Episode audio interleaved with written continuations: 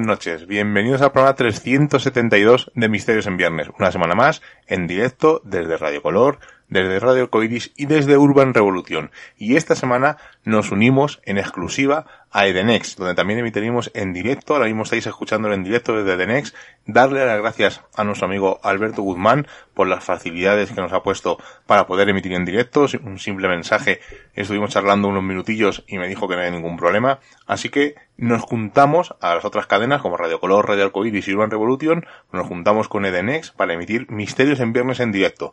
Luego ya posteriormente podéis descargarlo desde el canal de Misterios, desde el canal de Misterios en Viernes, podéis escucharlo en reemisiones tanto en Edenex como en otras emisoras, pero en exclusiva a partir de hoy a las 11 de la noche, todos los viernes estaremos en las radios como hemos comentado, Radio Color, Radio Arcoiris, el TDT Urban Revolution y en Edenex.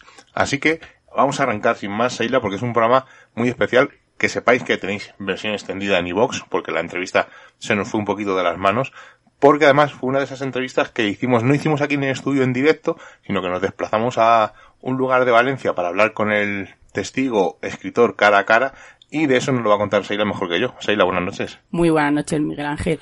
Pues sí, ha sido un honor eh, poder estar un rato no frente a frente eh, junto con la persona que vamos a tener aquí esta noche. Es una persona muy especial para nosotros, además lo, lo comenta Miguel y parece que esos hilos rojos existen de verdad en la que por unas circunstancias o, donde menos te lo esperas, ¿no? Conoces a alguien que en el fondo, ¿no? Y, y, al poco de conocerla, pues entiendes que tenían que estar en tu vida. Fueron unas horas, siempre lo decimos, no se nos hace muy cortito, pero es verdad que él dijo, aunque estuviéramos una semana juntos se nos iba a hacer corto yo creo que, que estuvo muy acertado. Pues vamos a presentarle y esta noche tenemos con nosotros a Gustavo Domenet, nacido en Valencia, sus estudios los realizó a caballo entre Estados Unidos, Inglaterra y España, también ha estudiado restauración, es experto en algunas artes marciales que a día de hoy las sigue practicando, y está con nosotros para presentarnos su libro titulado Los héroes de Hueva, el accidente de un avión militar americano que cambió sus vidas para siempre. ¿Y qué nos habla? ¿Qué nos encontramos dentro de estas páginas? Pues nos dice que en el pueblo de Hueva, en Guadalajara, pocos olvidan la fecha del 28 de agosto de 1973, donde un avión militar de transporte norteamericano se estrelló con 25 personas a bordo. Solo un miembro de la tripulación sobrevivió gracias al esfuerzo de dos vecinos ejemplares. Muchas eran las incógnitas en torno a este accidente aéreo. Ahora, 43 años más tarde, se desvelan todos los hechos de este trágico suceso con el relato de aquel horrible accidente y el testimonio de sus protagonistas. Lo curioso de este libro, y ya pasamos a la charla, es que fue publicado en 2017 y, lo dice Gustavo durante la charla, somos los primeros que le entrevistamos y es una historia que tiene que ver con cierto libro llamado Caballo de Troya, El Día del Relámpago, lo, lo desarrolla mucho más tranquilamente Gustavo ahora la charla, pero para nosotros ha sido todo un honor y un privilegio, pues que aunque el libro fue publicado hace más de cinco años, ser los primeros en poder charlar con Gustavo sobre esta historia casi casi desconocida. Así que ya sin más preámbulos, vamos a charlar con él. Gustavo Domenech, muy buenas noches. Buenas noches. No estamos acostumbrados, normalmente siempre estamos, eh, cuando hacemos las entrevistas, casi siempre es vía Skype o vía teléfono, pero estamos en tu casa, eh, sentados aquí en una mesa con varias copas de agua, o sea, hay que dejarlo claro, las copas luego de, vino vendrán luego, y estamos aquí en tu casa porque eh, a, veces eh, ocurren cosas raras, siempre es Seila, ¿no? La que cuenta estas cosas, pero hay veces que yo también lo noto, aunque sabéis que soy un poco más, menos sensible, pero hay gente con la que conecto en el minuto uno, y con Gustavo, con Cristian, eh, nos ha pasado, ¿no? De no conocernos de casi nada, de vernos en las redes sociales y conocernos en persona y conectar. De hecho, eh, nos conocemos personalmente que hace 25 días, 30. Sí, de la presentación de Cristian en Madrid, tras la pista del misterio. ¿no? llega ni al mes y medio, pero es esa gente con la que conectas. No sé si Seila piensa lo mismo que yo, que yo creo que sí, mm. pero es de las veces que conectas con la gente y te apetece estar con ella y charlar. Y esta entrevista, vamos a haberla hecho por teléfono, pero como hemos aprovechado este día festivo, hemos dicho, pues vamos a ver a Gustavo. Aparte tenemos una deuda pendiente con un bocadillo, que ya lo comentaremos en otro momento, pero tenemos ganas de hacerlo cara a cara y nos ha... teníamos la necesidad de venir. Lo primero, darte las gracias por abrirnos las puertas de tu casa, por eh, estar contigo en el lugar donde trabajas, en, tu casa, en el lugar donde escribes las novelas y los libros, que ahora hablaremos de ello. Así que lo primero de todo, darte las gracias, Gustavo, de verdad. A vosotros, yo estoy encantado, vamos. De hecho, vais a ser los primeros en hacer entrevista. de- ¿Sí? sobre este libro. Sí, Ah, porque ostras. cuando lo publiqué, lo publiqué, me pilló la situación que os he comentado antes personal y no hice nada. No hice nada de publicidad, ni presentaciones, ni nada. Pues oye, encima es todo un honor. O sea que esto es... Para mí, para mí, yo sí, sí, sí. Ya lo, está- lo pensaba para la novela que se publicará. Digo, si me tiene que hacer la primera, seréis vosotros. Pues para la próxima te cogemos el guante. Mm. Y vamos a hablar esta noche eh, de Los Héroes de Hueva. Es un libro escrito por Gustavo Domenech, está publicado por Ediciones Ende. Y es un libro que os va a sorprender porque eh, en un principio parece que es un libro monotemático, que es un libro monotemático, pero eh, más que un libro es un homenaje. Y es lo que nos ha gustado sobre todo de este libro. Es un hecho que ocurre en, en Hueva, ahora lo comentaremos, eh, y os leo lo que pone, ¿no? El accidente de un avión militar americano que cambió sus vidas para siempre. Y ahora nos va a contar Gustavo un poco por qué surge esta necesidad de contar esta historia, de por qué publicar un libro. Muchos sabéis que con los libros no se gana dinero, o sea, ya lo hemos dicho muchas veces en Misterios en Viernes, pero eh, la historia tiene un, un suaquer. Además, el que se lea el libro verá que más que un libro, como digo, es un homenaje. Es como una especie de trabajo de fin de, de, de estudio, o sea, es una cosa, no llega a ser un libro al uso, como puede ser un libro, un ensayo, o puede ser una novela, sino que es, yo vamos, eh, voy a decirlo muchas veces la palabra homenaje porque es eso, ¿no? Es un homenaje a unas personas que fallecieron, a unos héroes, que son los que nombra el libro, y la primera pregunta que te tengo que hacer, evidentemente, Gustavo, es ¿por qué surge la necesidad de escribir este libro? Pues la necesidad, yo he visto siempre este libro como que me han hecho un regalo. La verdad, porque sí que habéis visto, bueno, hemos estado hablando, estáis en mi casa y sabéis que me dedico también a las artes marciales y he escrito manuales, manuales de artes marciales. Pero el libro como tal, como una investigación, que también sabéis que otra de mis De las facetas que luego tocaremos, sí. es investigador junto con Cristian, Rubén y Oscar, ¿no? Que surgió, bueno, nunca nos hemos llamado de ninguna manera cuando empezamos, ¿no? Lo que pasa es que Cristian creó un blog que se llamaba Carpeta Dossier. Entonces hemos sido como el grupo Carpeta Dossier. Y este fue el primer libro que sale de, de las investigaciones de ese grupo. Entonces fue Cristian, Rubén y Oscar los que empezaron a mover esta investigación. Yo me reincorporé después. Ellos empezaron antes del 2013. En el 2013 se publica la novela de JJ Benítez, la del Día del Relámpago, que luego igual se hablará algo. Y en el 2015 pasa una cosa, que el único superviviente de este accidente de avión viene o vuelve a Hueva después de 42 años. Ellos se enteran y van allí a hacer la entrevista y me dicen, bueno, yo del grupo soy el que más inglés hablo inglés y el que más me manejo. De hecho, las investigaciones cuando salgo en inglés soy yo el que las hago por eso. Que si podía ir de traductor. Y bueno, en aquella época yo del no me atraía el caso este de los viajes en el tiempo, de los libros de Caballo de Troya y todo eso. No soy muy devoto de, de esas novelas. Y no me interesó mucho, aparte, bueno, mi hija pequeña, familia, el trabajo. No fui. Pero a la vuelta él viene y me engancha con, con el tema este. Y a raíz de ahí, pues me pongo a investigar y veo que no se ha publicado nunca ningún libro. Y estábamos investigando y digo, bueno, estamos sacando mucha información y la historia es, a mí me parece, bueno, impresionante, ¿no? Que se estrelle un avión, que solo haya un superviviente y que encima los héroes en este caso sean españoles. Dos personas que vivían, bueno, eran de Madrid, pero estaban veraneando en Hueva y salvan a- al único piloto, bueno, el miembro de la tripulación era navegante y son los héroes, ¿no?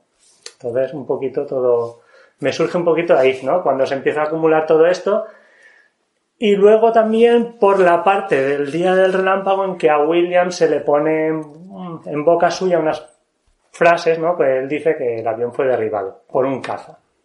Entonces, yo hablando con él o cuando le graban, se ve el vídeo como que él está con un sentimiento dentro de, bueno, de haber sido, incluso él tiene un poco de pesar de haber sido el único superviviente Sí, es algo típico, sí. Que pasa mucho en esta cosa. Claro, y eso me sorprendió, no sé, hasta que, claro, lo ves en vídeo y te transmite lo que has dicho tú, ¿no? Igual que conectas muy bien con amistad, ¿no? Pues lo que él te, te pasa, ¿no? Y ves, yo para mí no está mintiendo cuando está diciendo eso. Porque es que es un militar y los militares mienten mucho y tal. Yo creo que no está mintiendo. Y he hecho videollamadas con él. Bueno, ha estado en mi casa, le invité después de haber publicado el libro. Gracias a él, él nos consiguió el informe oficial, y los informes médicos de él. O sea, se, se implicó en, en la investigación. Antes de, de entrar un poco en materia, dinos qué ocurrió esa noche, qué- cómo, fue el accidente, y luego ya, eh, eso lo has comentado brevemente, Benítez escribe una novela, que es El Día del Relámpago, donde supuestamente lo que tú has investigado que puede ser un accidente, que lo, sería lo más probable. Mm. Benítez dice que un caza lo derriba. Cuéntanos un poco, así va que lo diga el oyente, Claro. sepa un poco de lo Sí. que estamos hablando. Pues ¿Qué bueno, ocurrió esa noche? Del vale. 28 de agosto, ¿no? De Sí, 1973. se estrella el 28 de agosto a casi a las 11 de la noche, a las 11 menos cuarto creo que era una cosa así. Cuando Y es un avión que viene Es un avión de carga militar, un C-141, que sería el equivalente al Galaxy 5, que es uno de los más grandes, aviones más grandes de carga que, que existía. Y bueno, en el libro explico, hay un capítulo dedicado al avión, o sea, por qué la Fuerza Aérea Americana construye este avión.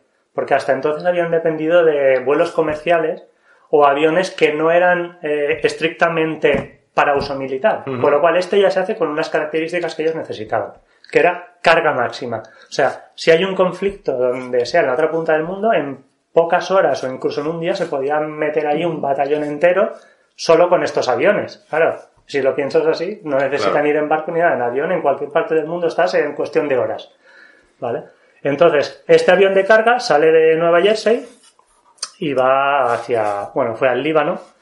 Del Líbano, es todo esto seguido, ¿vale? En el Líbano no hacen noche, a- bueno, van a Torrejón, cargan de ahí al Líbano, del Líbano a Atenas, en Atenas hacen noche y al día siguiente, que sería el 28 por la mañana, o por la, bueno, despegaron por la tarde ya, por la tarde vienen hacia Torrejón para recargar combustible y volver a Nueva Jersey. O sea, hacían como un circuito, para- llevaban una mercancía al Líbano y luego volvían pues, recogiendo pasajeros o carga, lo que fuera. Y eh, de Atenas a Torrejón mm, se supone que tienen, eh, por las comunicaciones de radio, se solapan las de un caza con la que les estaba dando a ellos. Y ellos entienden mal la altura. En vez de decir a 5.000 Ujú. pies, entienden a 3.000. Una cosa así. Y, y entonces, claro, estaban más bajo. Y ellos con- van bajando, van bajando. Era de noche, encima esa noche no había luna. Y bueno, el navegante en un momento de eso dice, oye, parece que las montañas estas, las altitudes, no, no estamos en un sitio que deberíamos estar. Pero el piloto se ve que desde la cabina tiene Veía. visibilidad de Madrid. Claro. Madrid todo oscuro, se veía Claro. las luces. Dice, no, no, está todo claro delante. Y entonces ya impactan.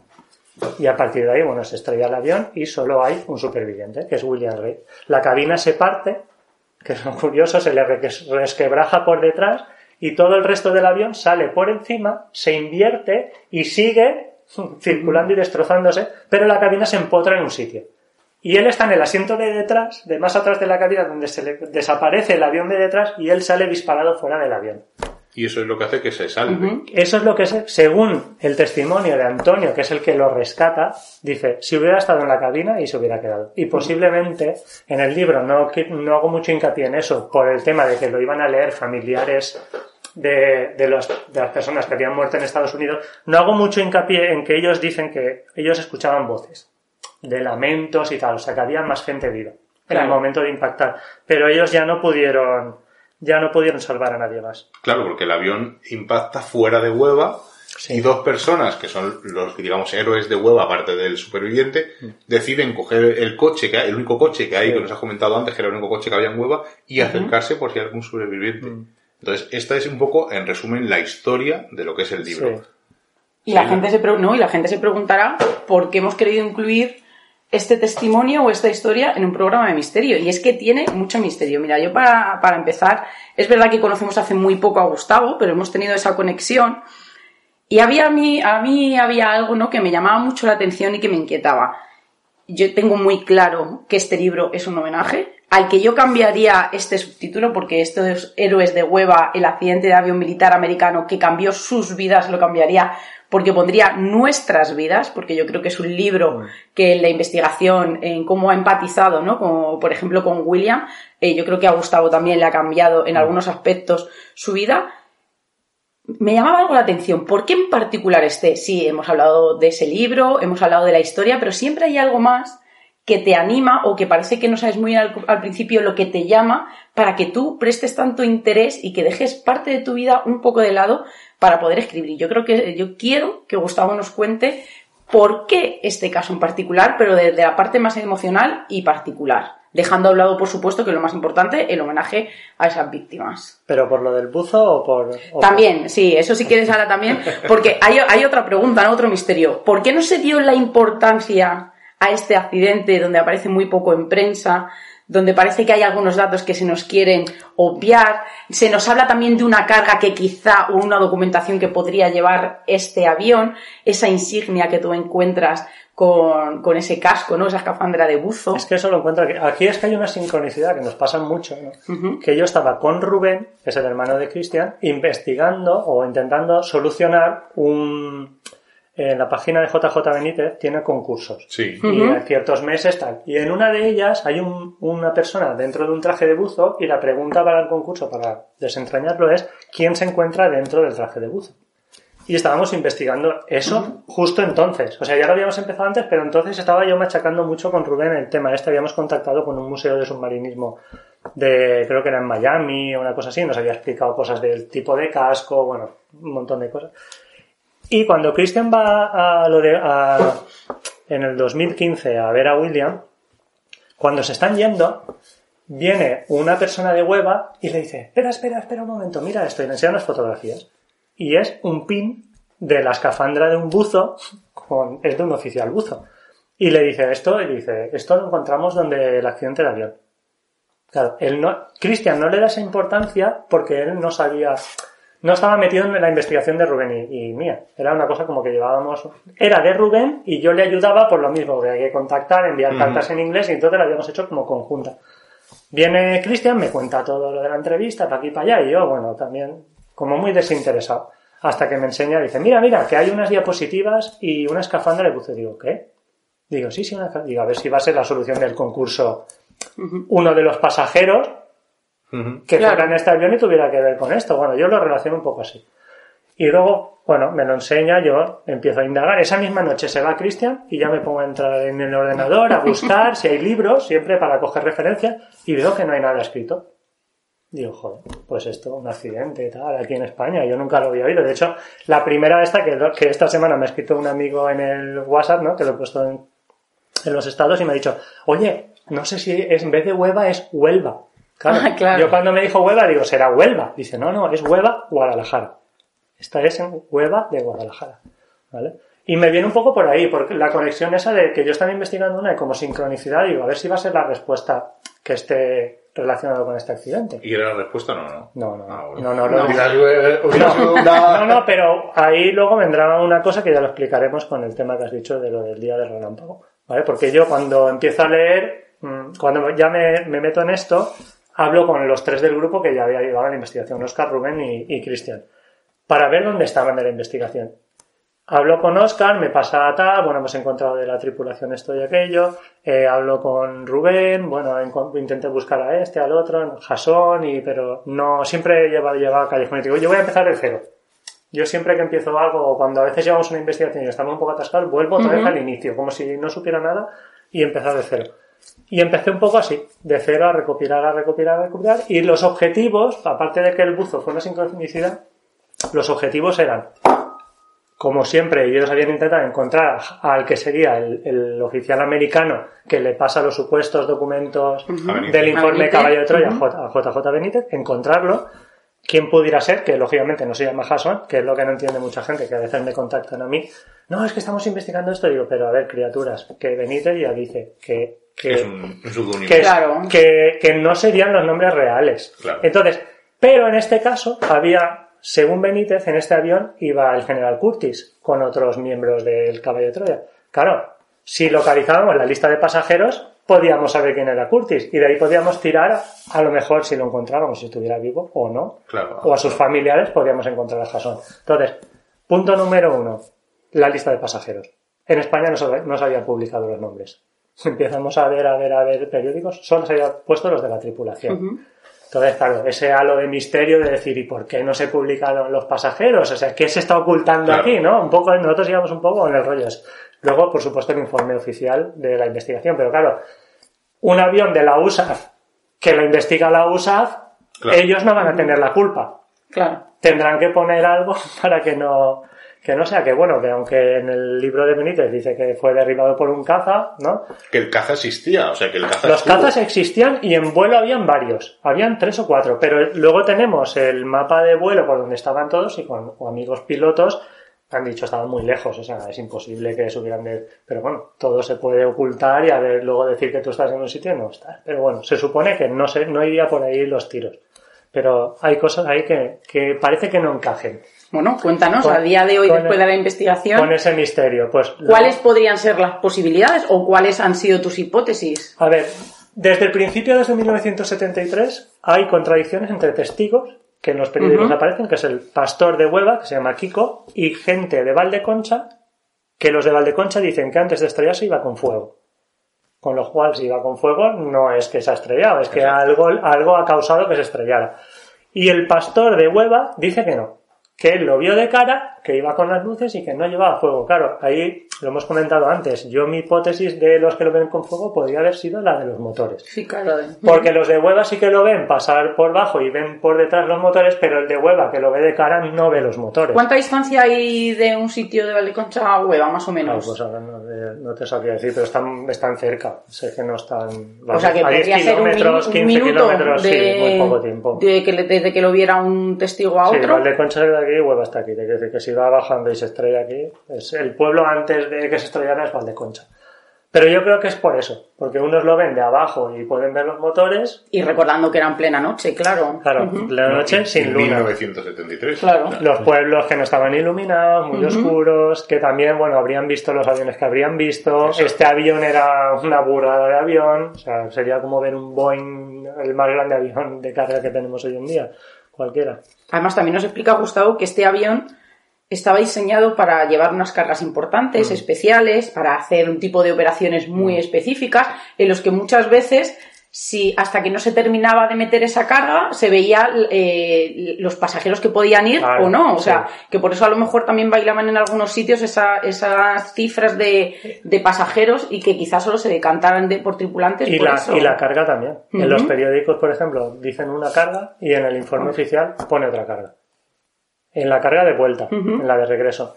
En la de ida, que por ejemplo está la foto ahí, creo, ¿no? De cuando hacen la rutina de Mm. dónde Sí. fueron. Cuando ves el destino, el primer destino que hacen, donde iban ellos, no la de regreso, sino la, iban, Donde iban iba a, El origen. iban al Líbano.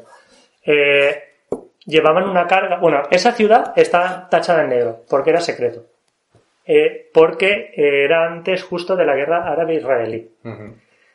¿Por qué era secreto? Esto no aparece en ningún sitio ni en el informe oficial. Esto lo sabemos porque William está vivo. Porque él era piloto, era parte de la tripulación y él sabía lo que estaban transportando. ¿Qué transportaban? Armas. Pero había un doble manifiesto. Quiere decir que tú estabas transportando agua o Claro. medicinas, pero en realidad era armas, armamento. Para una facción cristiana del Líbano para en el caso de que Israel necesitara apoyo, estos estaban ahí para, para intervenir y no ser directamente los americanos. Lo que está pasando ahora con Ucrania, que les Sí. están dando armamento, pero ellos militarmente no se involucran, pero están armando a gente que, Claro. para que haga el trabajo.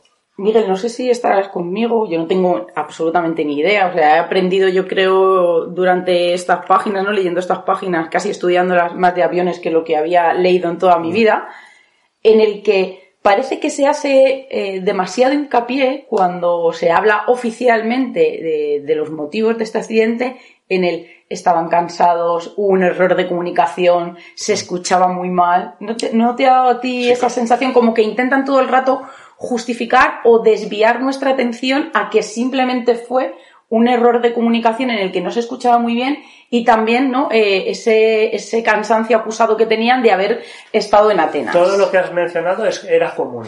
Era común en este tipo de vuelos. De hecho, he hablado con otros pilotos que dicen que es, creo que en el capítulo lo explico, ¿no? Mm. Que en la, en la revista McFly que, que estuve leyendo, de todos los puntos que pasaron en el avión, en esa revista que era de la USAF también, lo reduce a las que la culpa va para, Evidente. para la tripulación, que No, están no. muertos. Lo has dicho tú antes, no va a ser culpa de la USAF, si lo está investigando. la Claro, Claro. porque si no tendrían que haber indemnizado, Claro. supongo yo. Claro. Entonces era una manera de quitarse esto. Claro, porque si es un fallo de comunicaciones y se han solapado, es por el material que tú estás utilizando. Entonces Claro. no, es, no es mi culpa. Si yo cuando se me ha solapado o a la torre de control se le ha solapado, porque ellos incluso confirmaron dos veces, pero bien porque estaba hablando con el caza o no se Sí. entendieron. Ellos lo repiten dos veces, hasta que claro, ya por poco se, se estrellan. Entonces, Ahí estaría un poquito también el que ellos, lógicamente, en su trabajo han investigado ellos, no es una empresa, no es la FIA. De hecho, Claro. en el mismo día hay otro accidente en San Francisco que creo que fue al revés. Que se, se solo, solo hubo un muerto. En el avión se estrelló el avión, pero era un vuelo civil. Y lo- ahí sí que lo, lo investiga una, una investigación eh, que es pública. Entonces tú tienes acceso a todo el, a toda la investigación, eso hay unos profesionales. Aquí es el ejército. Entonces, En el libro, como hemos dicho, es un homenaje, hablas de, pones la biografía de, de todas las personas que fallecieron o de las que has podido localizar. ¿Te costó mucho conseguir datos o la, cuando te pusiste en contacto con la familia para ver si querían incluir sus datos, tuviste algunos problemas? O... Sí, sí, ha habido de todo. Y de hecho, yo cierro este libro con un año de investigación, pero a fecha de hoy sigo contactando con familiares. O sea, he, he contactado con más de los que aparecen en el libro a, a día de hoy. Y se- el año que viene creo que es el 50 aniversario y si me da tiempo prepararé la, el libro del 50 aniversario. Con todo lo que he encontrado de más, más fotografías, eh, testimonios de otra gente, pues amigos de ellos o lo que me han aportado más, más información. Todo el informe oficial ya lo soltaré ahí, todo lo que he encontrado Ujú. por ejemplo, la lista de pasajeros. Cuando suben, hay un registro de- del pasaje que, que sube en Atenas por la gente que dice, no, es que sí, tal, a lo mejor otro nombre. Luego, por ejemplo, las premisas que nosotros teníamos en España no se habían publicado los nombres de los pasajeros, pero luego investigando tengo más de 50 periódicos en Estados Unidos y hay hasta fotografías de la tripulación y los nombres de todos los pasajeros. ¿Y algún inventario de la carga que llevaban o de todo lo que habían subido, por ejemplo, comida? No, o- eso no aparece.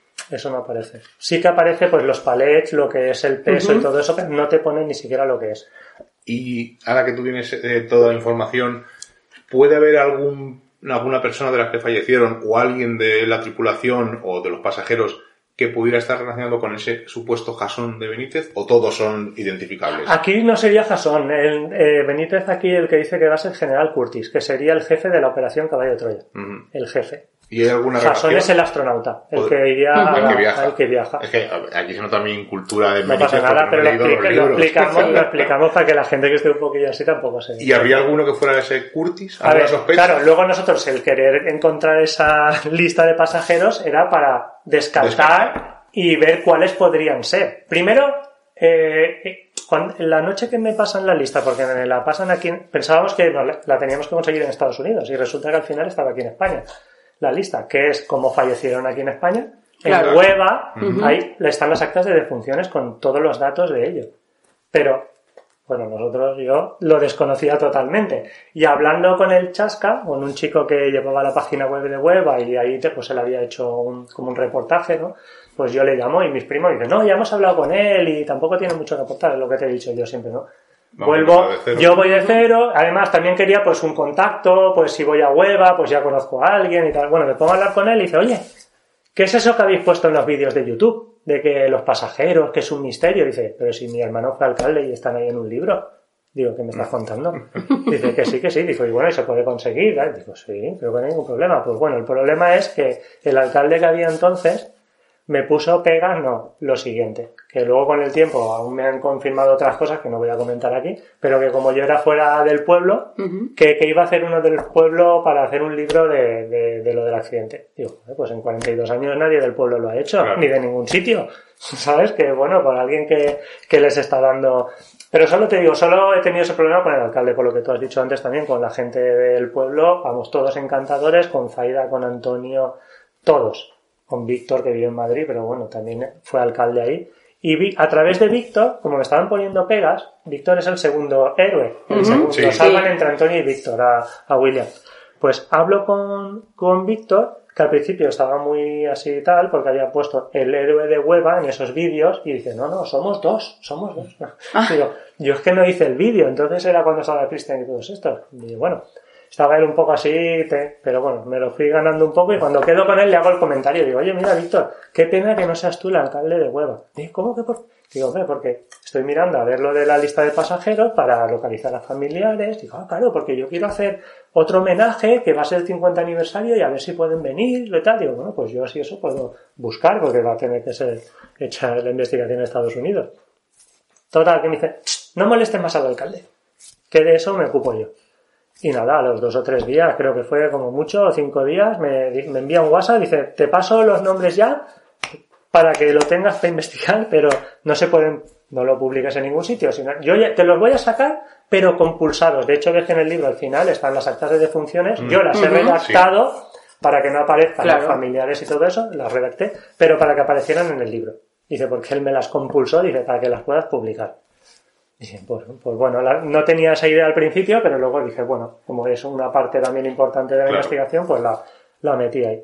Y luego, lo que me has comentado antes, si me fue difícil o no, es difícil investigar y encontrarlos después de 42 años. Algunos ha sido de chiripa o a través de un amigo de tal, porque los familiares vivos ya no hay, o directos.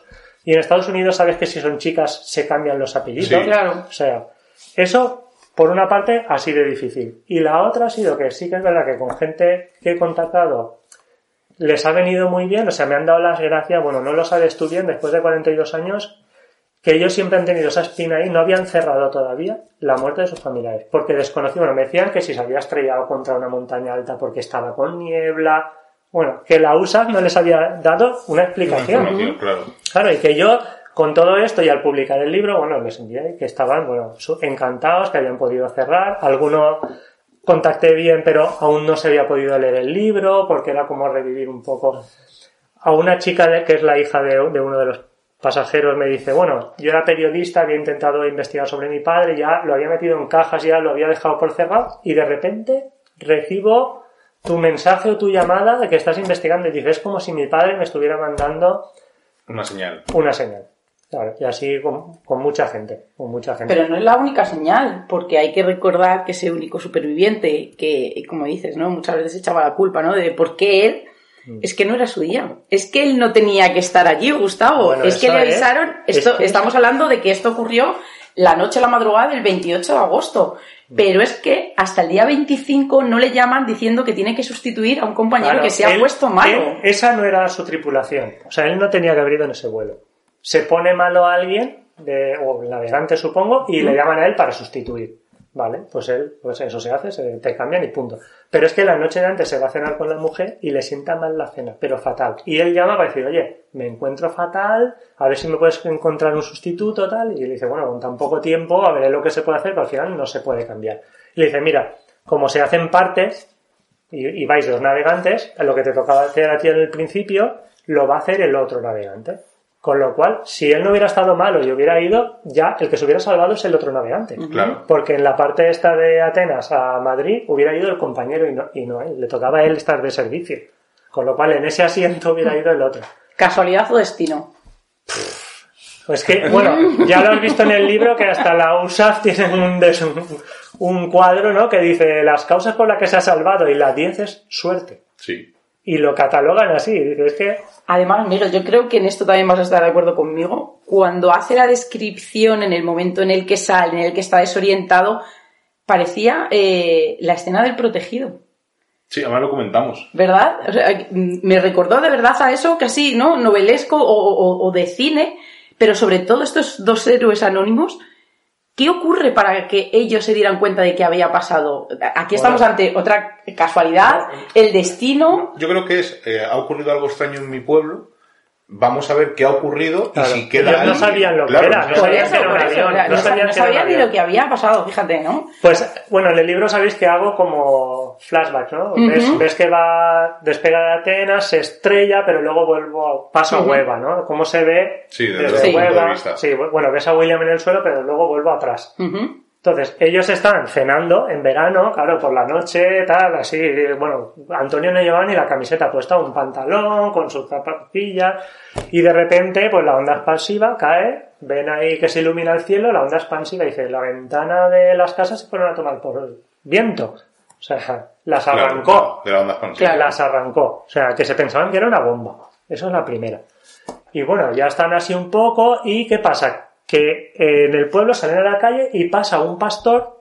Sabéis que hemos comentado antes que Kiko estaba con el rebaño en la montaña y por eso ve el avión. El avión. Pero el hermano, eran dos pastores y eran hermanos. Y el hermano estaba en Huelva y dice, se ha estrellado, eso, lo que sea, está donde estaba Donde mi hermano. hermano, claro. Entonces les entra un poco, van como a rescatar al hermano, al pastor. Y llegan allí porque Víctor y Antonio venían de Madrid. Ellos no conocían el medio del monte y por la noche eso. Van porque el pastor les guía. Dice, van con el coche, lo aparcan no sé dónde y de ahí se van andando, porque no se llegaba como hoy en día, que sí que aparcas prácticamente a 50 metros.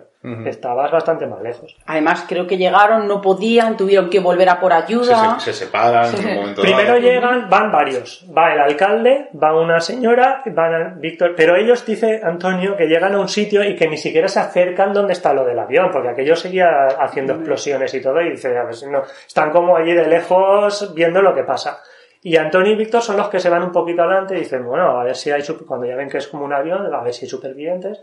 Se van y está como lo que hemos dicho, la zona de la cabina se había quedado en un sitio, pero el avión se había ido a tomar viento. Entonces creo que hay un, casi 800 metros, un kilómetro de, de desparrame que habría allí. Entonces se separan. Y Antonio justamente pues se va hacia donde está la cabina. Y Víctor se va hacia pues lo que había quedado de- del resto. Y Antonio en eso que está viendo la cabina dice, bueno, la cabina, dice, "Ah, es que la cabina es enorme. Sin una escalera no se podía subir donde estaba la, la tripulación. Dice, si hubiera estado Antonio, este, William se hubiera quedado allí. Y dando la vuelta, contorneando por lo que pudo, ve a alguien en el suelo como que está levantando la mano. Y no sé si que gritaba o algo, pero como él no entiende inglés, es lo que le pasa a William al revés. Claro, que se lo Cuando dice ese él por ve una favor, ¿no? sombra, dice, no sé cómo se dice socorro, y se le ocurre por favor, por favor. Y dice, "Mm, debe de ser un español, porque lo que me dice no entiendo. Total, que Antonio se va allí, le quita, estaba atado como con correas, con cables por los pies, lo intenta levantar, pero aquel se había partido las piernas, ese polvo y se cae. Lo coge en brazos y se lo lleva de allí 10 o 15 metros llamando a Víctor. Víctor lo escucha y se vuelve. Y entre los dos se lo llevan donde se habían quedado los otros. Y de donde están los otros, pues ya le van cogiendo de las piernas, entre los cuatro, pues ya lo van llevando, uno con un farolillo, no sé qué creo que contaban, hasta el SEAT 124 de Antonio, donde estaba el coche, lo tiran detrás, se sube Antonio y Víctor en la parte de atrás para sujetarle las piernas y se, se la tiran a Guadalajara. Dice, pero bueno, dice, tú ves las carreteritas de ahora, ¿qué tal? Aquello eran caminos de cabras. Y- no sé a la velocidad que iba Antonio, pero creo que es un comentario que Víctor le dice, tío, que nos vamos a matar los tres. Para, porque dice que la rotonda la hizo recta. Sí. ¿Sabes? Y en- entre, bueno, cuentan muchas anécdotas porque Antonio es muy, muy guasón. Es un libro para tomarse muy en serio. Eh, Desde el principio yo creo que empatizas con, con, el, super- con el único superviviente, con estos héroes anónimos hasta, hasta que los rescató, en este caso Gustavo. Yo creo que también el, el momento más emotivo ¿no? es cuando se recuerda a esas víctimas, las ceremonias que Los se han hecho. Pero yo eh, es verdad que agradecí algunas de esas anécdotas porque me hacía mucho más llevadero el nudo, ¿no? Que se te hace en algunas ocasiones en la garganta o en el estómago y hay una de Antonio que cuando le van a dar la extrema opción en el hospital, Ah, esa, sí, sí. yo lo estaba de verdad Es que es así, pero es que- visualizando y yo digo, es que seguramente que se lo contó a Gustavo de esta manera que yo lo estoy Es que- captando. Es que es así, es que es así. Es que ya te digo, van así zumbados, el, el Víctor cagado en la parte de atrás que nos matamos los tres, paran en Orche, creo que me dijo, porque había un veterinario, ven la cruz esta tal, y era un veterinario, y dice, bueno, a lo mejor algo le, le llaman baja, y dice, ay, pero ¿qué le ha pasado? Dice, pero ¿le puede usted hacer algo? Dice, yo no, yo no, dice, pues, Pues déjese". siga, siga. Y, y pasan de él olímpicamente. Sí. Digo, y claro, llega ahí, cuando llegan al hospital de Guadalajara, se lo llevan a William con la camilla, claro, y él ya, como que la adrenalina te baja de que Claro. ya más o menos ahí sabe, Claro. le pega un bajón y se desmaya. Se, queda desmayado en el suelo, claro, se lo entran, se lo- es lo que he dicho antes, iba sin camiseta, claro, lleno de hollín, Claro, de, de sangre, de sangre de Claro. William, todo ahí tal, se queda ahí medio tumbado en la cama, a William al poco de llegar llega una ambulancia de, de lo- del hospital de- militar de Torrejón, americanos, con un jeep de escolta, y se lo llevan, o sea, le habían hecho prácticamente ponerle unos vendajes, y tal, y poco más, y se lo llevan, y él se queda allí. Y el cura este va por el pasillo y Carlos le había dicho que han traído uno de un accidente que está medio mu-", y se lo ve ahí medio muerto y le empieza a tirar la extrema opción. Y Víctor que se lo ve dice, oiga, oiga, que ese no es, que ese no es. Dice, yo De pensaba, película. pero mira el pobrecillo que está, está muriéndose aquí. Es de peli, es de Sí, peli. sí. Aunque luego es verdad que cuando dicen que ellos regresan a la mañana siguiente y, y ven aquello que habían vivido por la noche, que no tenía... No, Antonio no. Antonio está tan malo que le dan unos tranquilizantes y Víctor es el que conduce, sobre estar malo porque había tenido un accidente de coche. No les dejan entrar en Hueva, les explican, oye, que somos. Al final les dejan entrar. Víctor deja a Antonio en casa, que se quedó tres días malo en casa, del bajón y todo No lo que le dio, o sea, malo. Y Víctor sí que es el que vuelve de- por la mañana con luz al sitio del Y accidente. ve que Dice aquello, cuando ve- claro. Yo creo que ahí tomaron conciencia, o en este caso Víctor, de lo que había ocurrido la y de, y de- sí, del de que claro. porque, Víctor- porque por la noche es verdad, como dicen, no, no había iluminación, aunque estuvieran por allí no algunas llamas todavía, pues no tendrían ni idea y de ver- lo que había y ver ocurrido cada- allí. Y ver cadáveres. Sí. O, o cuerpos mutilados. Es que por eso te digo en el libro. Y algunos no muy utilizo. jóvenes, porque cuando pones la edad, a mí era algo Hay ¿no? una que me, chica que, que creo me- que tiene 19, la Hmm. más joven. Sí. Que era la hija del, del mayor Wilcox. Pero el más mayor tampoco era, porque es verdad que hay de 38, el 41, mayor sí, 60 y algo. pero no mucho más, sí, es algo que, que sorprende, ¿no? Por- pero nos pasó también cuando fuimos a ver las tumbas de, de en, en, de de con los alemanes eran todos también súper jóvenes. Claro, eran soldados, al final es carne de cañón y cuanto más joven. Sí, Bueno, una pena. dejamos un poco. Bueno, te voy a hacer una pregunta un poco mm, de estas Venga. que me gusta tirar de vez en cuando. Hasta, ¿Habéis tenido la suerte, tanto Cristian como tú como Rubén, de conocer a Benítez? ¿Alguna vez habéis charlado con él? ¿Le habéis preguntado sobre este tema? Sí, yo una. Además, durante la investigación, antes de publicar el libro, quedé porque, a ver, eh, el único que podía ser, según el día del relámpago, bueno, según el caballo de Troya, el único que podía cuadrar con el general Curtis era uno de los pasajeros de aquí, que se llama Balkman, y, y claro, yo tenía la duda un poco de decir, mm, hay que hablar con él, porque no coincide lo que yo he encontrado, que sería lógico, o sea, tú tapas la identidad real de la persona y no dices que es, bueno, dices que es de la USA, pero en realidad era del ejército, dices que era un general y en realidad era un teniente coronel, o sea, todo lo, lo cambias y el nombre lógicamente no lo pones, entonces el, que nos- el único que podría ser es esa persona. Y otras cosas más o menos que teníamos, pues hay que hablar con él. O sea, llámale o contactar como sea, tal, pues quedamos en Madrid. Quedamos con él y además él se ofreció. Por eso a todo esto que decimos de si es real lo que se cuenta en Caballero de Troya o en el Día del Relámpago, sí o no. ¿Por qué Benítez tiene ese interés de que tres personas que no, de totalmente desconocidas, quieran hablar con él sobre esto? Y, y que acceda. Y que acceda, claro, claro. Nos dio una hora, ¿eh? De- vamos, nos dijo que luego tenía la presentación de para mis ojos, o solo, Solo para, para sí, tus ojos. solo para tus ojos, era ese día. Y, de un ratito, que 10 o 15 minutos que suponía que íbamos a estar, tuvimos una hora con él, y más porque se tenía que ir. ¿sabes? Y nada, eh, bueno, él siempre en su línea, siempre ha seguido con su misma línea de lo que él dice, que todo eso es real y que si en algún sitio hay algo que no cuadra es porque es a propósito, hay que, hay que mirar entre líneas, que los militares mienten mucho y no le sacas mucho más. De hecho, le dijimos, "Pudo- ¿es este el general Curtis? Y él dijo que no lo conocía. Que él, al que el único que vio es a Jason. Al general Curtis ni tiene datos ni tenía nada. Entonces, que en principio nos dijo que no sería. Pero claro, si en tu novela has puesto que el único Claro. tiene que ser este, es que no hay ningún otro que cuadre, es que no cuadra ningún otro. Oye, es curioso. Lo- lo- a ver, lo bueno de Benítez, nosotros cuando hemos hablado con él alguna vez, es eso, ¿no? Que es súper accesible al final. o sea, tú sí, le dices, sí, oye, tengo esta duda, quiero hablar contigo, y si le cuadra dentro de su apretada agenda, evidentemente, pues Mm. te hace un hueco. Además, una cosa curiosa, eh, creo que te lo comenté en- cuando nos vimos la anterior vez, era el día, ese día que hablaste con él, era su cumpleaños, el cumpleaños de Mm. Benítez. Sí, también. lo he visto. O sea, Y que- nosotros estuvimos allí y no les, cono- y no les vimos. Sí, porque nosotros estábamos adelante y vosotros estuvisteis en la parte de atrás. sí, sí. Pero si él no quisiera, pues he dicho, oye, mi cumpleaños yo paso de estos chavales. Pero a ver, yo creo, hacer". mira, yo siempre lo he dicho, de Benítez te puede gustar más o menos, o podrás estar más de acuerdo con él o no. Pero yo creo que si hay algo que le caracteriza y le va a caracterizar hasta el fin de sus días, es la pasión. Sí, claro. Entonces yo creo que, que al final siempre dice, y si hablo con estos chicos y al final la pieza del puzzle la tenían ellos, yo creo que, que es... O tengo un nuevo dato Claro, donde yo creo, poder yo creo- tirar. yo creo que Por en eso este te caso él, era su él busca pensamiento. eso, pero te quiero decir que para la gente que acusa, entre comillas, de que Caballo de Troya es una novela inventada, todo inventado y que no es lo que cuenta Benítez, o que sería lo que hemos dicho antes, como novelas son novelones. A mí, yo siempre lo recomiendo. De la 1 a la 3, para mí me parecen muy bien. Luego la 9, que es la que cierra, y luego el Día del Relámpago la he leído 5 o 6 veces. O sea, que yo la recomiendo. Pero yo, yo creo que con Pero Benítez... me voy a apuntar porque yo, además, Ah. tuve la desfachatez de decirle a Benítez que el único libro que he dejado a la mitad en toda mi vida ha sido Caballo de Troya. Además, dejó de firmarnos, le miró y yo dije, no sé si va a ser hasta un hasta nunca o nos vamos a hacer amigos de este señor para siempre. Pero bueno, yo creo, yo creo que fue una, él pre- preguntó, ¿no? O, o nos dio pie a que tú en este caso le contestara. Pero yo creo que Benítez en muchos de los casos, el germen de la historia que cuenta es muy, muy, muy real.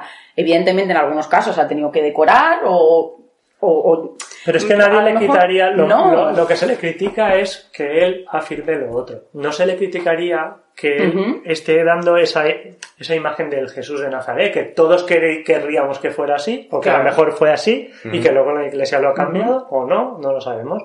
Entonces, yo creo que es un poco más el que él diga que todo eso es verdad, y que en realidad luego veas cosas que se han encontrado que las has sacado de otros sitios. Sí, que también juega, un poco al despiste. Sí, claro, pero en este caso yo, yo creo que es un pensamiento es, estos chicos están investigando esto, ¿no? Que parecía que estaba como un poco olvidado. Voy a ver, ¿no? A ver qué es lo que tienen que ofrecerme. No al revés, porque fíjate, ellos fueron como diciendo, a ver qué me ofrece Benítez, y yo creo que él tenía el, otro No, pensamiento pues totalmente tú contrario. dices, nada más entramos, eh, donde habíamos quedado en el hotel con él, nos dice, ¿qué? ¿Ya habéis encontrado las actas de defunciones? ¿O ya habéis sacado las actas de defunciones? Y digo, mira, era la primera, ¿ves? Y una cosa que a mí me vino de rebote. Claro. Claro. Pero él sí que tenía interés en ver los nombres de los pasajeros de este avión. Y por lo que fuera cuando lo investigó no le dio tiempo, porque sí que estu- él estuvo en Hueva y sí que estuvo con Antonio. Pero es con el único que, que habló algo y que creo que Antonio le llevó hasta el sitio del accidente. Habló con el pastor, con Kiko, pero como él dice en el día del relámpago que hay un pastor que se encuentra como unas barras de titanio que serían parte del misil que derriba el avión por Valdeconcha, él, entre- él se entrevista con el pastor de, de Hueva y le dice si le habían dado dinero y el pastor lo envía la mierda directamente. ¿Qué me estás contando? Porque se, acu- se les acusó a la gente de Hueva que iban allí a recoger cosas y que luego las vendían, tipo algún re- reloj de oro de, de los pasajeros, o cosas así que tenían valor y que las habían vendido. Entonces yo creo que el pastor se lo tomó un poquito así. No por la historia que cuenta Benítez en el libro, que sería la, como que hay un pastor que le da a Jason o le enseña partes de un misil.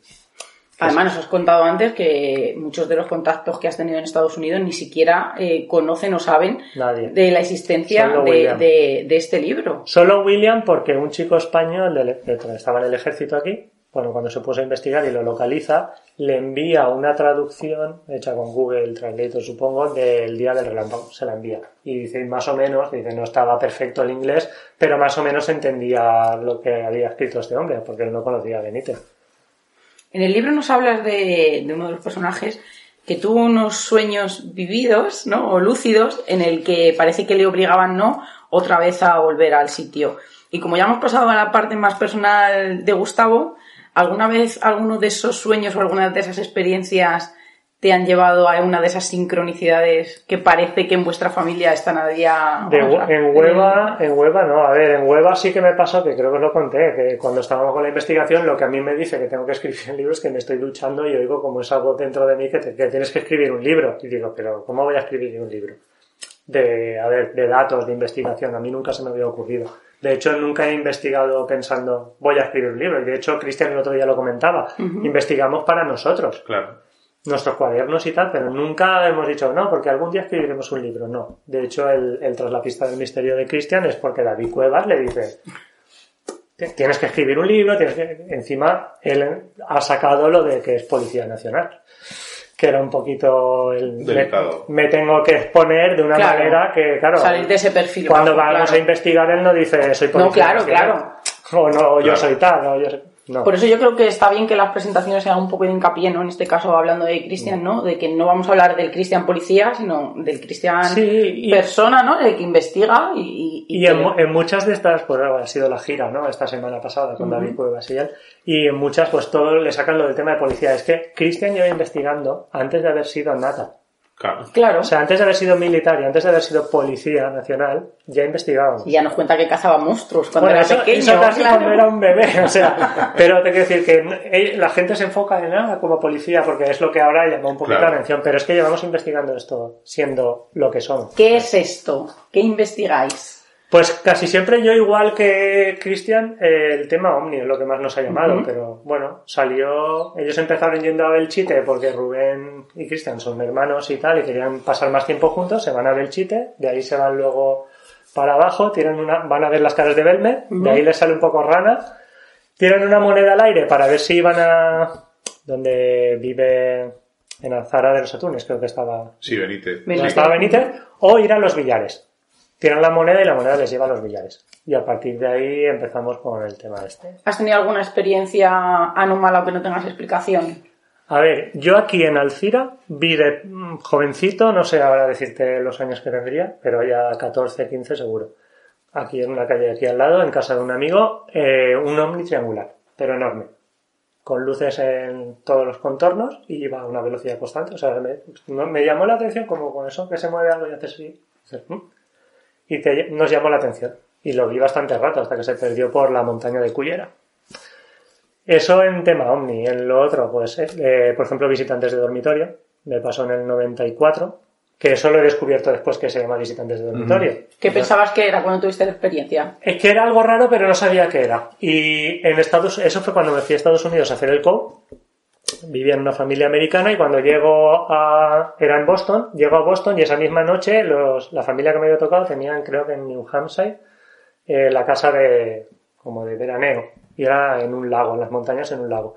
Claro, se ve que del palizón que me pegué, no lo sé, yo duerme, duermo allí y noto pues lo típico, una presión en el pecho, pero de repente veo como que toda la habitación está como iluminada, una luz blanquecina como de la luna llena, que la ventana estaba abierta, que me asomo, veo el lago, pero todo iluminado, todo muy blanco. Y luego de repente ya como esa presión como algo negativo.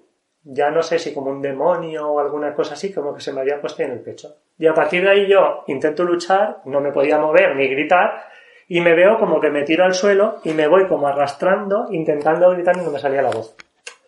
Claro, yo cuando me despierto, que al final me puedo mover y enciendo la luz, veo que hay ciertos cambios donde yo estoy, por ejemplo, la, la ventana estaba cerrada y yo la había visto abierta. O es lo que sensación que me da a mí. A lo mejor si es algo que sales tú y, y atraviesas, por ejemplo, pared, pero bueno, a mí me da la persiana estaba bajada. La puerta en ese sueño estaba abierta o entreabierta y luego estaba cerrada. Y la escalera por donde subía mi familia era de caracol en este sueño y en la realidad no era de caracol. Entonces dije, bueno, una pesadilla, un sueño, no me había pasado nunca. A raíz de ahí ya me pasó más veces, pero no veía nada. Notaba la presión, o noto presión, y automáticamente lucho por moverme y moverme para encender la luz. O sea que cuando me, de- me despierto, he encendido la luz. Sí, O sea, yo no la veo ya- parálisis del sueño. Claro. No veo nada, pero hay gente que ve pues seres Sí, sí. o sin rostro y tal. Yo, eso ya no me ha pasado. O incluso que está relacionado, como en algún caso de Cristian, con el fenómeno ovni. Sí, sí, el- bueno, en este caso que fui, de hecho íbamos a investigar el, a hueva. ¿Alguna vez has pensado que la voz que, que te habló ese día que tú te estabas duchando, que te dijo que tenías que escribirlo, fue alguna energía o algún eco del pasado de algunas de las víctimas que no querían ser olvidadas? No, no sé, no, no lo identifico con eso. Me ha pasado otras veces cuando la primera vez que vi a mi exmujer, Ujú. también hubo una voz que me dijo, va a ser la mujer de tu vida. Y es como, es, es como un eco. Es como, no es que te habla alguien que notas, pero es como un eco que dices, no es algo que he soñado yo, ni que me imagino yo. Es como que te han dicho algo. Entonces, no sé. ¿Quién no- piensas? No sé lo que sería, pero está conmigo de siempre, es que no lo sé. O es un- una parte de tu subconsciente. Qué bueno, bonito no sé. normalizarlo, claro. Además es verdad que, No que hemos tenido muchas conversaciones con Gustavo y siempre eh, yo creo que él y yo terminamos con la psique. Siempre terminamos con la mente, con esas posibilidades, ¿no? Que, que, Intentas tiene, que buscar podemos, una claro. explicación. Mira, esta semana, por las sincronicidades, he estado con David Cuevas, con Cristian, pero he regresado, veo el WhatsApp de, de David Cuevas, porque estaba enviando a otra persona un mensaje, pero me salió ahí, no sé por qué. de él. Y en el de David Cuevas pone Sapere Aude. Mm. Me quedo así. Digo, es un capítulo de la novela que voy a publicar. Está escrita, la terminé en enero del 2021. O sea, es el título de un capítulo y algo que tiene que ver con dentro del capítulo con todo esto que estamos contando. Y se lo digo a David, digo, mira David, me he quedado a cuadros. Digo, porque yo cuando escribí ese capítulo, yo sapere aude, no sé ahora de dónde me vino, pero yo no lo he utilizado nunca. O sea, lo creé o lo busqué para la novela. Digo, y ahora te, aparece, dice, sí, sí, es que a mí me gusta mucho esa frase. Digo, pues yo no la he utilizado nunca, hasta ese momento. O sea, es una conexión con una persona que también la conozco de hace un, nada, desde la presentación de, de, de Cristian, del libro en Madrid. Ahí fue cuando conocí en persona a David Cuevas, hace un mes. O sea, esas sincronicidades que dices, bueno, es que esto... Con, con los caballos de Troya también tengo muchas sincronicidades. Por ejemplo, ahora a raíz de la novela en el grupo pusimos los posibles títulos. ¿vale? Yo tenía un título que me vino hace tiempo, puse cuatro y Cristian me dice, no, no, mejor la caja de Pandora. Se quedó como el quinto o el sexto y al final todo el grupo votó la caja de Pandora. Pues bueno, me estaba leyendo entonces Caballo de Troya 5. En Caballo de Troya 5, Jasón está, creo que en Cesarea, es en, la, la ciudad esta de los romanos, y está en el palacio. No me acuerdo ahora quién era el emperador este que estaba, o el que estaba ahí encargado romano de...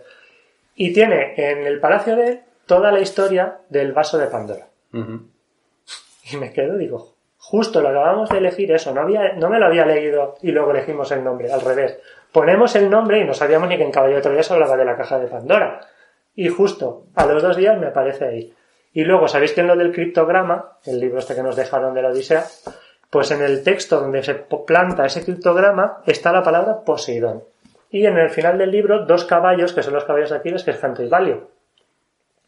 Pues leyendo ese quinto caballo de Troya, el caballo que le gana a Jasón, el romano, para que se pide de allí y salve su vida, más o menos, se llama Poseidón. Es un caballo blanco y se llama Poseidón. Y le digo a Cristian, digo, es que mirad, está como que todo... No ahí- hemos hablado mucho del, eh, del pictograma porque... Cuéntalo, cuéntalo un poco por encima porque es verdad que lo de la operación Salmón no se tocó mucho Es cuando que- hablamos con, con Cristian. Es que es una cosa muy rara. A ver, lo mismo, hace poco tiempo, bueno, de, de hecho, después de una de las presentaciones, creo que de la de Madrid, volviendo, hablando con Oscar, dije, bueno, voy a volver otra vez y quería hacer como una plantilla también con un papel de este vegetal para ver si en algún otro sitio sale algo más. Porque aquí hay como una similitud con Caballo de Troya 3, que es lo que le dejan a Benítez, también le dejan como unos criptogramas este Jasón para que localice los documentos. Pero claro, a él le deja 10 frases, le, eh, Benítez sabe lo que está buscando. A nosotros, eh, en la operación esta, le aparece una hoja que es el criptograma de Caballo de Troya 3 en casa de Rubén, por debajo de la puerta. No sabemos quién lo deja. Ahí pone una fecha. ¿vale? Rubén se piensa, esto me lo ha dejado Cristian. Porque, eh, no sé, lo relaciona algo así. Pone una fecha y en esa fecha, casa de Marcos eh, y una fecha, ¿no? O Marcos y una fecha. Pues en esa fecha, en casa de la abuela de Rubén y de Cristian, que allí vive una tía suya que su hijo se llama Marcos, tócatela, ¿sabes? Dejan una caja colgada con un hilo de la puerta de casa de su abuela, su abuela fallecida. Lo que pasa que la tía vive en, en la puerta al lado y en el piso de arriba. Pero bueno, lo deja ahí. Le llama la tía, oye, que ha venido alguien, han visto una furgoneta blanca, un señor que ha ido ahí a tal, pero, y se ha pirado, no, sa- no, no saben dar, no sabemos quién es. Va allí, pone Cristian y Rubén, lo abre y se encuentra este libro de la Odisea y la Ilíada, es una edición de círculo de lectores de, no sé, del año 70 y pico, 80. Y al abrirlo, se encuentran un texto con unos circulitos marcando, que sería un criptograma, que, bueno, se supone que de ahí, pues debes de sacar algo colocándolo en otro sitio. Luego hay un cuño que en números romanos solo tiene el 12, el 3, el 4 y el 5. ¿Vale? Luego el criptograma este está en la página 12. Y en donde se coloca, al final deducimos que es en el canto 12. Vamos al canto 12 y en el canto 12 hay un, va como por ve- versos o algo así que tiene unas numeraciones. Pues en el 12 hay uno que es el 34. Y dices, vale, el 12 y el 3, el 4 sería el 34. El 5 todavía no sabemos muy bien para qué. Ponen el, el criptograma y sale una frase. Dronto deberéis mirar tras el espejo. Vale. Yo en, la, en el análisis que hago el otro día, porque claro, esto es tan irreal y racional, no sabemos quién lo deja, ni para qué, ni qué quieren que hagamos con esto, que es súper difícil. Además, nosotros nunca nos hemos dedicado Claro, es que es como libre a, interpretación. a desentrañar. Yo no sabía ni cómo desentrañar el criptograma, creo que lo saca Rubén. Pero bueno, esto al principio lo dejan y ellos se piensan que lo ha hecho el hermano y el otro y lo dejan en un cajón. Y viniendo un día de hueva, me comenta Cristian, ah, esto es como lo del libro de la Odisea y la Iliada. Algo raro que nos había pasado, ¿no? Y digo, ¿cómo? Ah, que, tú no lo sabes. Digo, no. Y, y volviendo me cuenta toda la historia digo, tío, esto es esto. Esto hay que, mirarlo. Esto que, que, que, es, no sé, yo quiero verlo. Claro, al verlo yo me envía las fotos y empiezo tal y me meto un poquito también a ese y me viene a la mente como lo de CSI, ¿no? Como cuando analizan con luz ultravioleta para ver la sangre y tal. Digo, oye, no habéis pasado. La luz negra, claro. Pero no me vino por eso, por algo de, pero por el cuño que se veía, que al haberme lo enviado en foto, yo hice como una ampliación y me, me, me sugestionaba que podía haber algo ahí. Digo, igual pasas ahí y hay algo escondido, algún mensaje. Total, que dice, sí, sí, sí que lo hizo Cristian o Rubén.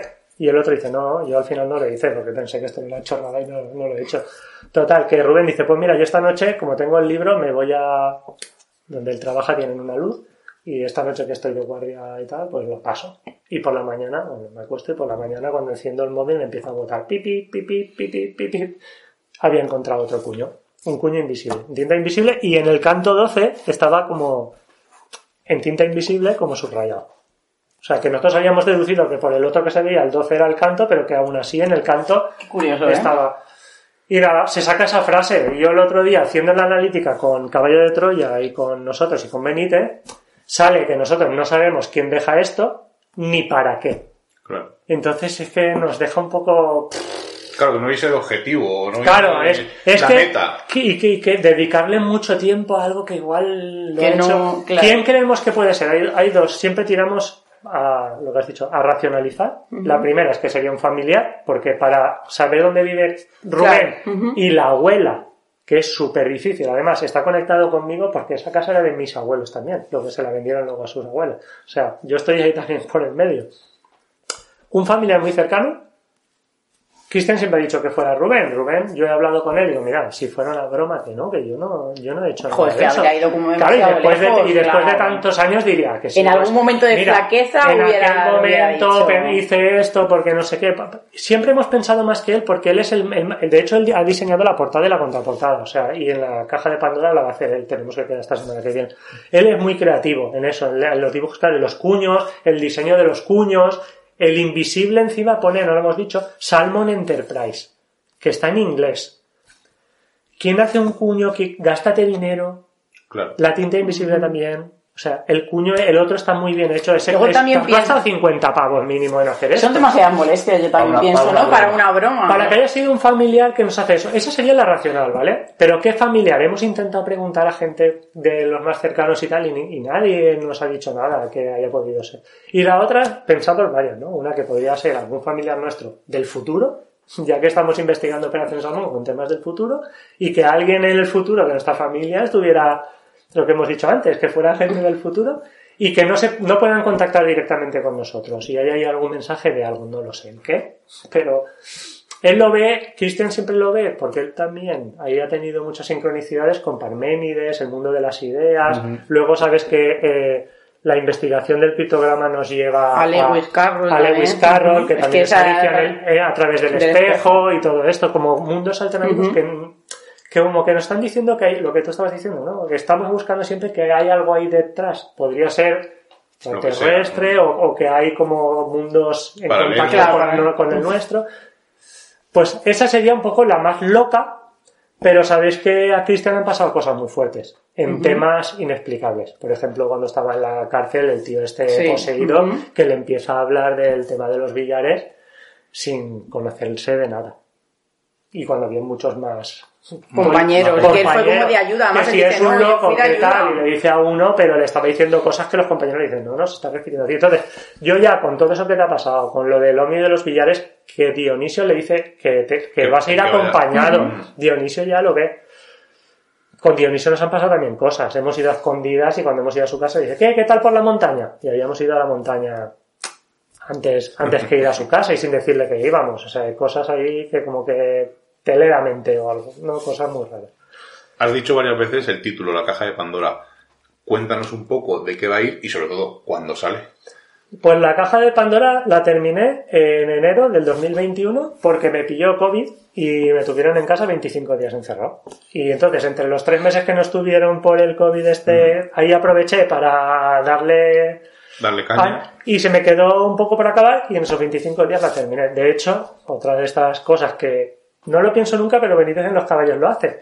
Lo terminé el día 1 del 1 del 2021 a la 1 y un minuto.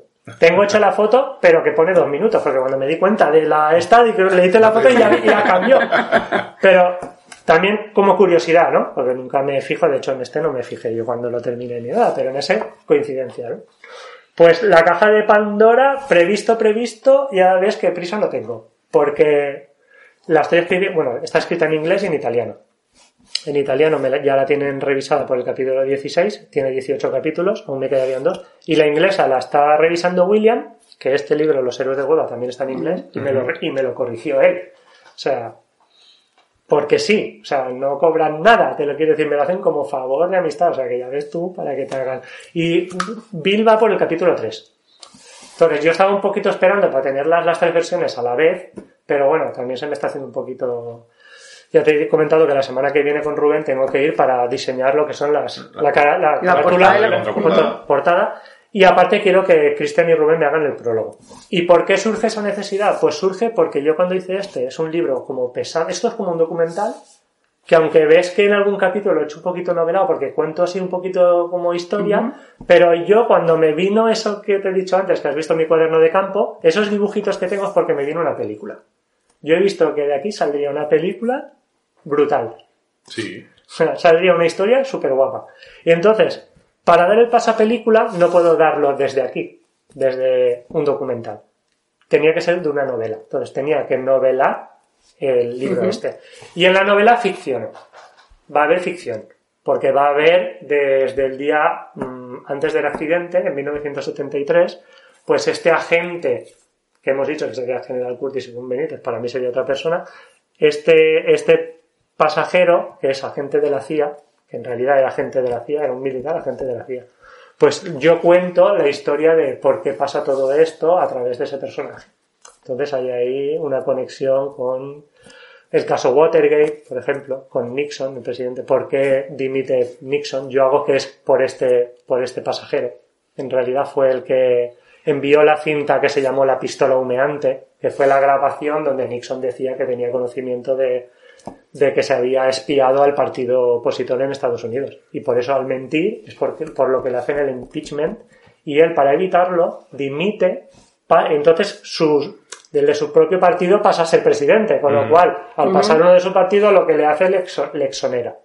Y así Nixon se quedó ya en la sombra, pero no, se le- no fue a la cárcel, que tendría que haber ido. Pues a la espera estamos, además va a ser un programa de conspiración Sí, sí, en toda, en toda regla. ¿Hay algún monumento en Hueva en homenaje a las Sí. víctimas Hay que se pueda visitar? Sí, hay una placa que se hizo el 20 de octubre, que es lo que habéis dicho antes de, de los homenajes que se hicieron. Al estrellarse el avión el 28 de agosto de 1973, en octubre, creo que era el 20 de octubre de 1973, eh, Víctor con el alcalde, que era, no sé qué, Aguirre, no me acuerdo el, el nombre, eh, fueron a Madrid a pedir un dinero para, para poner un monumento y se puso una placa. Lo que pasa es que ese día llovió y no pudieron subir con William. A William se le hace venir, que estaba en el hospital. Lo traen de Estados Unidos para que estuviera en el día ese. Y ahí es donde se conocen. Lo habían ido a ver en el hospital, pero en el hospital, entonces no Claro. sé. Y él, al ir allí, él se queda a dormir allí uno o dos días con Antonio. Y, no, no, no se entendían, o sea, prácticamente con señas, pero bueno, él súper, súper encantado. Mm. Y hay una placa donde pone en este lugar fallecieron pues, 24 súbditos americanos, que esa, por lo que habéis dicho antes, era otra de, de mis objetivos al hacer este libro. Buscar los nombres de los pasajeros, porque yo donde he ido, que a veces ha habido un accidente, lo que están es los nombres de todas Claro. las personas, no un número. 24 súbditos. ¿Eso qué es?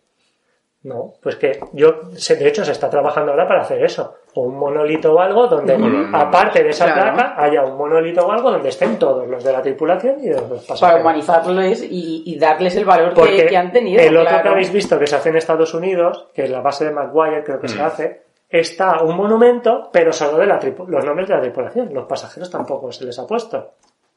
Entonces es un poco como, no sé. Se queda como cojo, claro. Para mí sí. Hombre. Entonces fue otra de las cosas que me llamó un poco, no sé, joder, ya que se hizo, claro, ya- no sé por qué en aquella época no se hizo, pero dice, bueno, cuando he hablado con Víctor me dice, bueno, se hizo muy rápido, encima, bueno, la embajada tampoco participó, se hizo tal. Claro, yo imagino era que como, más empeño de Sí. militar en llevarse los cuerpos en aquel momento. por lo menos el Ví- Víctor quería que por lo menos se hiciera. De hecho, lo que habéis dicho antes también, Víctor ha sido durante todos estos años a través de, de la Alcarria, eh, Nueva Alcarria, creo que es el periódico, Sí, que- Nueva Alcarria, sí, sí. sí. que casi muchos años ha estado haciendo como en esa fecha como un recordatorio. Un Mm. homenaje o una noticia escrita por él de una página, siempre como recordando y diciendo pues todas estas cosas que... Pues no solamente los familiares, estos héroes que ya no son tan anónimos, Mm. sino yo creo que por parte de todos, ¿no? Eh, es de agradecerte que quieras que estas víctimas no se olviden de una manera u otra. Yo creo que esta obra va a quedar para siempre. Sí, Y es, es tu pequeño homenaje, pero es un gran homenaje. Yo creo que, que es una de las maneras de hacerlo. Así que ya sabes que, y desde aquí, ¿no? También nosotros en Misterios en Viernes, pues hemos querido también aportar ese granito de arena, ¿no? Para que, para que estos nombres y para que esta persona Han quedado inmortalizados. Sí. Yo se lo he dicho a Antonio y a Víctor, incluso yo en relación con ellos. Con Antonio y Víctor tengo muy buena relación, vamos, con Zaira y, y Antonio como si fueran mi familia. O sea, en cuanto puedo voy a verlos, ya ni investigar ni nada. Claro. lo he dicho. Son como tu familia. Además, el otro día fue José Luis en vuestro- y Sí. vamos, encantado. O sea, te tratan que Antonio, si puede, te lleva a ver el sitio donde se estrelló el avión, vamos, te enseña, no tiene ningún inconveniente, vaya quien vaya. Pero, pero Lo tengo porque no se olvide, no por otro tema a lo mejor Claro. de ego, sino al contrario, ¿no? Para que no se olvide esa Antonio historia. Al revés, Antonio ni, ni se consideran héroes. no, por eso, nada, por eso. ¿sabes? Que no. Lo tenemos Yo pendiente creo que y iremos a sí, iremos a hueva. Apuntar a todos los oyentes, recordaros, apuntar eh, la caja de Pandora, que saldrá en este año o el año que viene como Sí. Ya, este ya- año, ya yo creo iremos, este ya iremos dando Iremos datos. dando datos en Misterios en Viernes y el año que viene es el 50 aniversario Sí. y será un homenaje y oye, sería muy chulo juntarnos allí unos pocos. Víctor ha ido a la embajada, el otro día me dijo que había ido, le- le- les, les dio un libro, me dijo si podía ser en inglés, creo que al final se lo dio en español, para que lo tengan allí, y que les iba a recordar que iba a ser el 50 aniversario del año que viene, a ver si la embajada hacía algo. Porque si quieren traer a los familiares, pues ellos pueden poner vuelos o lo que sea, lo que hemos dicho antes, incluso vuelos militares que los meten y pues ellos pueden Claro. viajar gratis. Pues ojalá que, que así sea. Así que recordaros, Los Héroes de Hueva, de Gustavo Domenech, eh, editado por Ediciones Ende. ¿Cómo se puede conseguir? La forma más sencilla. Pues está en Amazon, lo que pasa que esta que tenéis vosotros es en blanco y negro y el que he publicado en español en Amazon está en color. Y es revisada, la versión revisada tiene algunas cosas que en este pues no estaban correctas, está totalmente revisado por mí y aparte con fotos en color, que queda muchísimo mejor. O sea, está la versión impresionante. Y está en inglés, si alguien lo quiere ver en inglés, También. The Heroes of Hueva, ese está como este, pero en la versión en blanco y negro. Y por último, y lo más importante, si alguien quiere ponerse en contacto contigo, la forma más sencilla, Pues por correo electrónico, Gustavo Domenech, con ch 1976 arroba hotmail.com o por el Facebook, Gustavo Domenech. Pues Gustavo, ha sido un placer tenerte aquí en Misterios en Viernes. Es la primera vez físicamente, porque ya estuviste cuando hablamos con Cristian, salió tu nombre a relucir. Te aseguro que no va a ser la última y te dejo los micros abiertos por si quieres añadir algo más. Nada, agradeceros a vosotros, estoy súper encantado. Además, ya os he dicho que por problemas personales no pude hacer presentación ni publicitar este libro y que lo hayáis hecho vosotros, vamos, estoy súper encantado.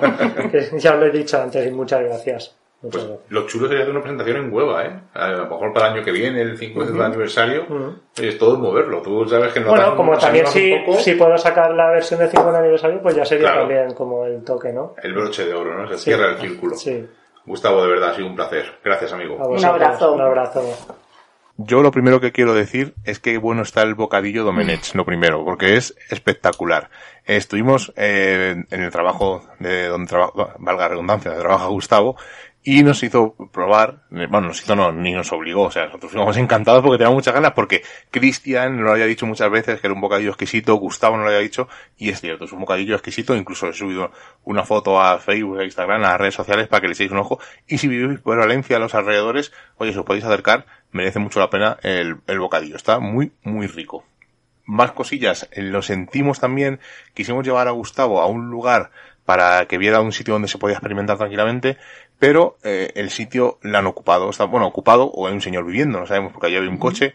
No supo mal porque le hicimos eh, casi viajar una hora, aunque estuvimos aprovechando el viaje charlando, pero mm, no pudimos eh, hacer lo que quisimos, que era enseñarles el lugar para que un día tanto Cristian como Rubén como él si podían irse a experimentar o incluso irnos nosotros con ellos. Y pues eh, como ellos siempre dicen no que lo que más les gusta es el tema ovni humanoides pues a ver si le picaba un poco el gusanillo del tema porque nos gusta más a nosotros no fantasmas espíritus entidades que al final como íbamos hablando en el coche él y yo eh, creo que son temas muy parecidos que yo creo que nos falta una pieza para que todo encaje.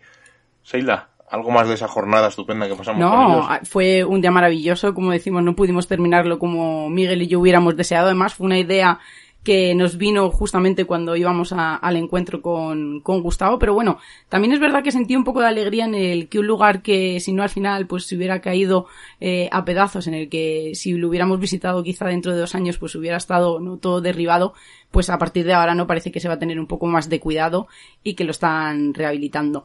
Quiero quedarme con una frase que dijo Gustavo, que, que es un poco, vamos, mm, la vais a entender, en la que dijo con los amigos nunca se pierde dinero. Ni el tiempo. Ni el tiempo. Y tuvo, tuvo- yo creo que tiene muchísimo significado. Para nosotros lo tuvo. A lo mejor él lo dijo eh, sin pensar que a nosotros nos iba a calar tanto. Pero sí lleva toda la razón, ¿no? Con, los amigos nunca se pierde dinero ni tiempo, como tú bien has dicho, que yo creo que, que la palabra y esa frase, esa ampliación es muy, muy acertada. Y quería decir que yo de verdad, eh, y lo siento en el alma, reconozco que no sabía de la existencia de este accidente, ni de esas víctimas, ni de esos héroes anónimos que ya no lo son tanto. Así que desde Misterios en Viernes, de verdad, nos comprometemos a partir de ahora a poner nuestro granito de arena, ¿no? Para que aquellas personas, la memoria, siga siempre viva y que no se les olvide. Y recordar que el año que viene es el Ujú. 50 aniversario y si se hace algún tipo de evento estaremos pendientes, lo primero para ir, lo segundo para comunicarlo para que la gente no olvide este tipo de cosas. Eh, la semana pasada estuvimos hablando pues de personas que hayan resucitado, de resucitados en general y no queríamos despedirnos sin hablar de los comentarios de iVox. Y esta Glieno nos dice, más que interesante el tema de hoy, la verdad es que tal y como está el mundo, prefiero no resucitar, con una vida me vale, un saludo. Es una reflexión Sí. interesante. Miguel Ángel Quero Martín, pedazo de programa como siempre, un abrazo. Pues muchísimas gracias Miguel Ángel. Tambor nos dice, un programa excelente, muy interesante. ¿Para qué querer resucitar si en el otro lado se está de maravilla? Un abrazo, equipo. Eso decía un amigo mío, ¿no? Dice, si tú vas a un, de un viaje a, a un crucero, por ejemplo, y te tratan mal y vuelves, pues los pones a parir. Dice, pero el, que se muere se va para allá y nunca vuelve, dice, pues no se estará tan mal. O sea, que tiene un poco de relación con lo que dice Tambor. Mogur, eh, muy entretenido, chicos. Buen trabajo como siempre, nos tenéis acostumbrados. Un abrazo, cracks. Pues nada, gracias a vosotros como siempre por escucharnos. Sergio, enhorabuena, vaya trabajazo. Y qué interesante todo. Un abrazo. Pues otro abrazo a ti, Sergio, como siempre. María M. La verdad es que no resucitaría a nadie, no estamos preparados psicológicamente para ello. El libro de Descansa Paz de, eh, de John Advide, eh, Litvix, se, se dice, ¿no? Habla sobre el caso de que los difuntos resucitaran y es un auténtico desastre. Yo creo que realmente sería así. Gracias por el programa. Me hacéis las mañanas de tareas domésticas más amenas. Un abrazo. Pues era lo que yo creo que lo que exponíamos, que si uno resucitara, ¿no? En, en un estado óptimo o, o- o por lo menos sano, pues a lo mejor no lo pensaríamos. Pero como no ha sido así en los, en los experimentos que se han realizado, pues seguiremos siendo unos simples mortales. Jiménez nos dice, buen programa, pero tengo que decir que eso de que en Marvel todos resucitan no es cierto. Iron Man no ha resucitado de momento al menos. Eh, creo que Jiménez se refiere al universo cinemático y yo me refiero al universo original, al de los cómics, al de toda la vida. Eh, en el universo cinemático, evidentemente, Iron Man todavía no ha resucitado. Mm, Yo auguro que resucitará. Ojo lo que digo. Eh, algún talonario a- le hará falta al actor y seguro que, que volverá, aunque sea no tan asiduamente, pero sí esporádicamente. Yo me refería efectivamente al mundo de los cómics, donde, como todo buen lector de cómics sabrá, eh, siempre se dice que la, la muerte es una puerta giratoria en el universo Marvel. Sonia López nos dice, genial programa, qué interesantes todas las hipótesis y casos. Creo que no resucitaría nadie, porque no se sabe las condiciones en las que resucitaría. Y esa persona, ¿quién? Te dice que no la está sacando de un sitio bueno a algo peor. Además, el impacto de ver otra vez a esa persona, yo no sé si estoy preparado. Abrazos, familia. Edertano, no resucitaría a nadie. Todos tenemos nuestro tiempo por alguna razón. Aunque soy creyente, me inclino más a que no debemos morir para hacer el hueco a los nuevos que nacen o no cabríamos aquí todos.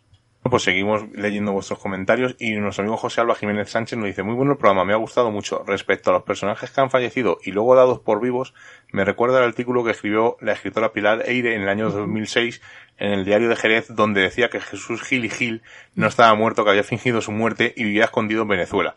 Esto es un poco como cuando se muere pues, algún actor famoso o algún cantante famoso tipo Elvis, eh, Michael Jackson, o sea, algunos actores que parece que desaparecen y dicen que se van a una isla todos juntos porque quieren evitar la vida pública. Bueno, son rumores que a veces, pues, como incluso en el, en el artículo que nos comenta José Alba, pues incluso se escriben en, en- en periódicos o en diarios digitales y se puede consultar y ver, ¿no? Las cosas que se solían decir en esa época. Por último, Vía Incógnita Radio nos dice, gran programa, los datos que nos habéis dado llaman a la curiosidad. Aunque sabemos de las que las cosas no son lo que parecen los escritos religiosos, me gusta que podáis hacer que el oyente piense y saque sus propias conclusiones. Sí, evidentemente aquí nuestro amigo Luis Merino se refiere a la visión desde la ciencia de lo que le puede haber ocurrido a Jesús desde, desde el periodo de la última cena hasta el domingo de la resurrección, en el cual estamos ahora inmersos. Eh, son puntos de vista distintos, que cada uno oye que saque sus conclusiones, al final son creencias, e insisto, las creencias mueven el mundo, eh, desatan guerras incluso. Entonces es un tema bastante peliagudo y por eso lo tocamos siempre un poco pues con pinzas, ¿no? Cada uno tiene sus creencias y no somos nadie, nosotros ni nadie, para quitar a nadie una creencia. Valga la redundancia y aunque parezca un trabalenguas. Así que ya sin más, nos marchamos. La semana que viene volveremos con un nuevo, tema de misterio. No sabemos realmente todavía cuál. Eh, estoy leyendo un libro que me está molando mogollón y si se lo lee Seila también, pues si nos da tiempo, hablaremos con el autor y si no, pues a lo mejor la semana siguiente otra. Pero lo que sí que seguro es que volveremos la semana que viene a las 11 en directo, como siempre, en Radio Color, en Radio Arcoiris, en Urban Revolución y desde hoy, como habéis comprobado, desde The Next. Así que sin más, nos despedimos. Seila, buenas noches. Muy buenas noches y hasta la semana que viene. Como ya hemos pasado el umbral mágico de la medianoche y nos reclama el misterio, nos ocultamos nuevamente en nuestras guaridas a seguir con nuestra vida mundana. Y la próxima semana nos volveremos a encontrar con nuevos temas del misterio, los cuales no revelaremos en su totalidad, porque recordad, estáis escuchando en Radio Color, en Radio Arcoiris, en Edenex y en Urban Revolución Misterios en Viernes. Hasta la semana que viene.